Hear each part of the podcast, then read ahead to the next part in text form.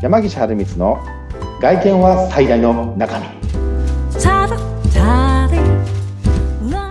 山岸春光とそしてインタビュアーの神谷由紀子です。山岸さん、19回目よろしくお願いします。はい19回目よろしくお願いいたしますそして、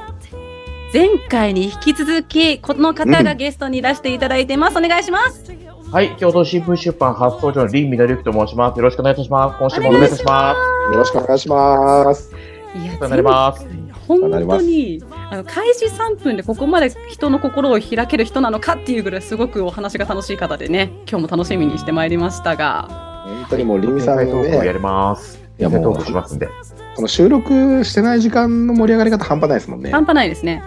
うんどどっちがメインどっちがメインかわからないですもんねあの、でも、お笑い芸人ってこれらしいですよ。本番よりかも楽屋のが面白いっていう。りみさん2回目ちょっと僕うちの話させてもらっていいですか？うちの話どうぞお願いいたし今回ます。はちょっとそれでいこうかなと。はい、黙ってます。は いで、はいその、あの、山岸さんのお店のはい超、あの、おすすめというか、売れ筋アイテムを、あの、はいリンミさんが持ってくださっているってところから、その話を今日はしていきたいなと。いや、そうなんですよ。これね、リスナーさんにもね、今までのこの過去の収録でも多分ほとんど話したことがないんですけど、やっぱないですね。ないですよね。ないですよ。すよね。実はうち、あの、まあ、アビトレアールというね、ブランドでこう展開してるのはもう、あのー知ってもらってる方は知ってもらってるかなと思うんですけれども、まあ、実は取り扱いをする、まあ、商品構成っていうのはものすごくこう、気を使ってまして、まあ、うちも知っての通りオーダースーツメインなんですけど、まあ、実は、えっと、カジュアル、オーダーカジュアルはい。もですね、まあ、力入れてるブランドになるんです。まあちょっとこれ余談なんですけど、実はまあアビトレアールっていうのはまあオーダースーツに特化したブランドなんですけど、うんまあとある、実はまあ近いうちにね、アビトレアールほにゃほにゃっていうところで、うんえっと、オーダーカジュアルのブランドがもう一個立ち上がるんですけど。はい、立ち上がるんですね。そのまあ前身に当たるようなね、カバンをリンミさんが持ってもいただいてるんですけど、このカバンっていうのが、まあどうだろう、うちがその創業していく中での、まあ過去のその、なんだろう、こう企画の中では、かなり結構力を入れた肝入りのカバンうん。になってるんです、実は。まあ、いろんなものを扱ってはいるんですけど、うんそのうん男性が、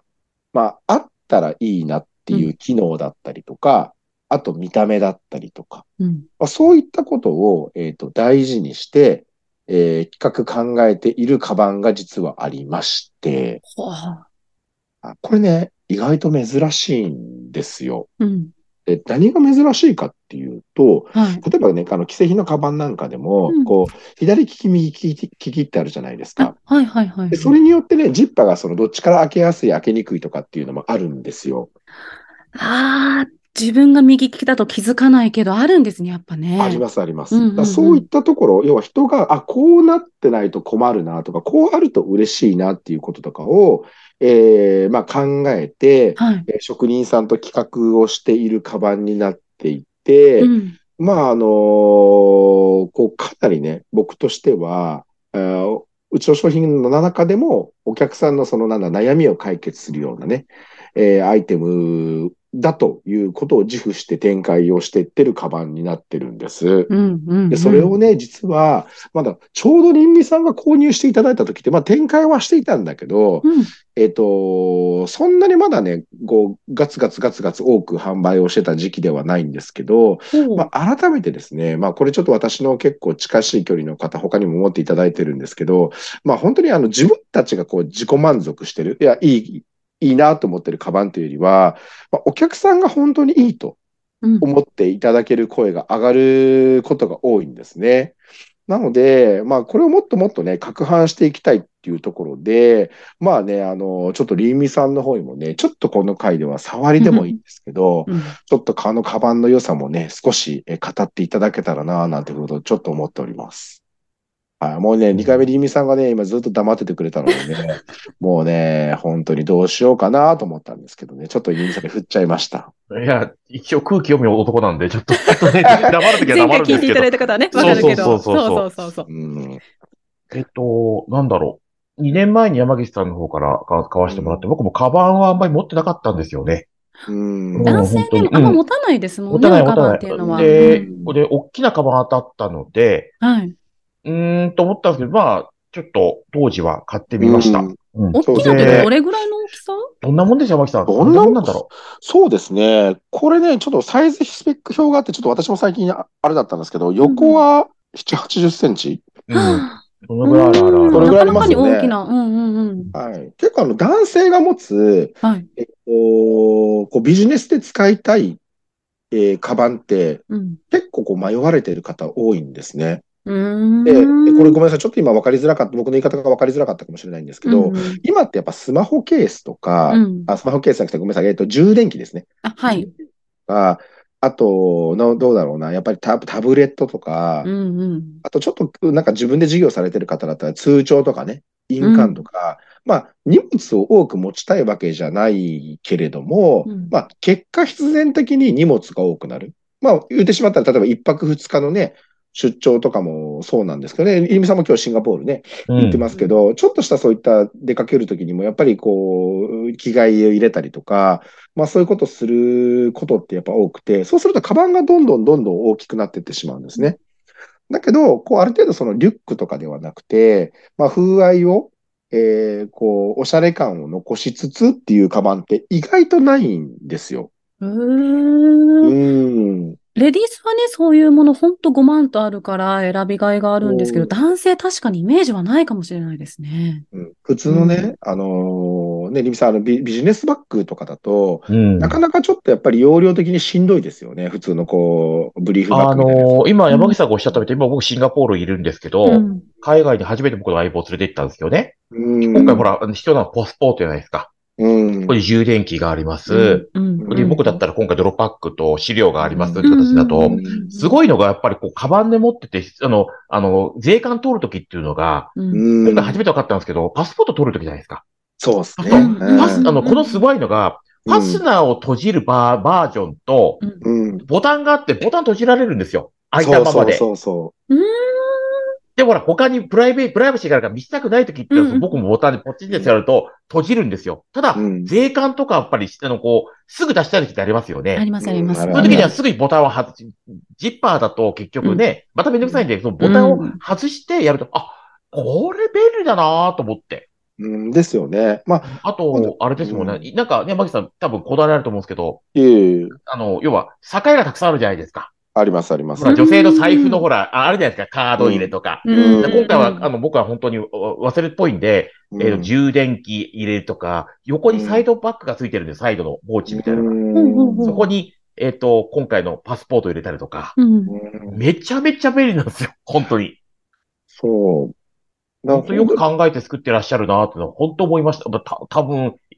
い命かけて、命削って企画したんだろうなっていうのは、うん。いや、これね、うんそう思いました、僕も。そう、ちょっとこの回ではね、そのちょっと背景をね、あのーもうちょっと話したいなと思うんですけど、本当にこう作るときに、あの、まあ、やっぱりその男性営業マンとかが抱える悩みをピックアップしていくと、やっぱり量が入って街が多くて、でも見た目も良くて、やっぱりあと動きに合わせて考えられてるっていうことがあって、本当にオーダーシート1枚のところからね、こう何が必要かっていうのを全部箇条書きで出していって、で、職人さんと一個一個話、やっぱ職人さんでもわかんないんですよ。やっぱりその、男性営業マンが悩んでることってわかんないから、うん一個一個ピッピックアップして出してって、で、なんでそういうふうに作んなきゃいけないかって最初あんまり理解してもらえなかったんですよ。けどね、うんやっぱりこう作って完成していくと、あ、こういうものがいいんだっていうところが伝わっていって、で、僕もやっぱり最最初こう出来上がって思った時に、うんやっぱりあの共通して言えるのが本当にこう考えて作っているっていうところでは、あの、まあ、なんだろうな、あの、うちの商品群の中でもかなり僕も思い入れがある商品になってるんですね。で、これをですね、まあ、ちょっとこれ僕もともとゲスト会で、これまあ、リミさんの出演2回かなと思ってたんですけど、ちょっとね、こう、熱くね、あの、僕もちょっと今少し冷静に喋っちゃったところもあるので、うん実はこれ3回目の収録で、ちょっと熱く語っていただいてもいいですか？ちょっとわ、あの、予定になかったらもう一回あれなんですけど。そう。えー、3回目なんですか？うん前編後編だと思ってたところえー、に、聞いてないよって、もうバリバリ聞いてるんですけど。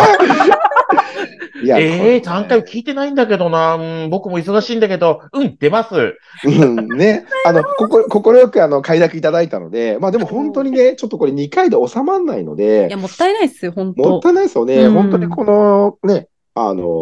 も、あーの、山木さん、あの、あれですよ。僕、最後に言っとくけど、このこのバッグって本当山岸エモンっていうドラえもんの、あんなこといいな、こんなこといいな、みたいな感じの、うん僕らので人がやっぱ山岸エモンにね、う。うんんあの、あの、僕はのび太くんだったら山岸エモン、こういうどうんかバッグ作ってって言った時に、うーみたいな感じになって、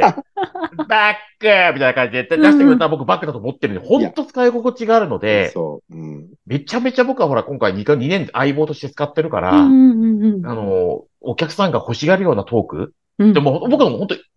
どう、こうやって、僕の使い勝手いいところのトークをまとめて喋るので、はい。うんあの、わ皆さんに分かってもらえると思います。2年間使ってる思いっていうのがあるので。そうですね。もう本当にうちのこの、あの、第3回目は宣伝マンとしてですね、うんうん。あの、まあ、本当に、あの、この、この方もこう呼びたいな、ゲストに呼びたいなって思う、うんこの、この、このカバンを持っていただいてるね。その方もまあ結構今、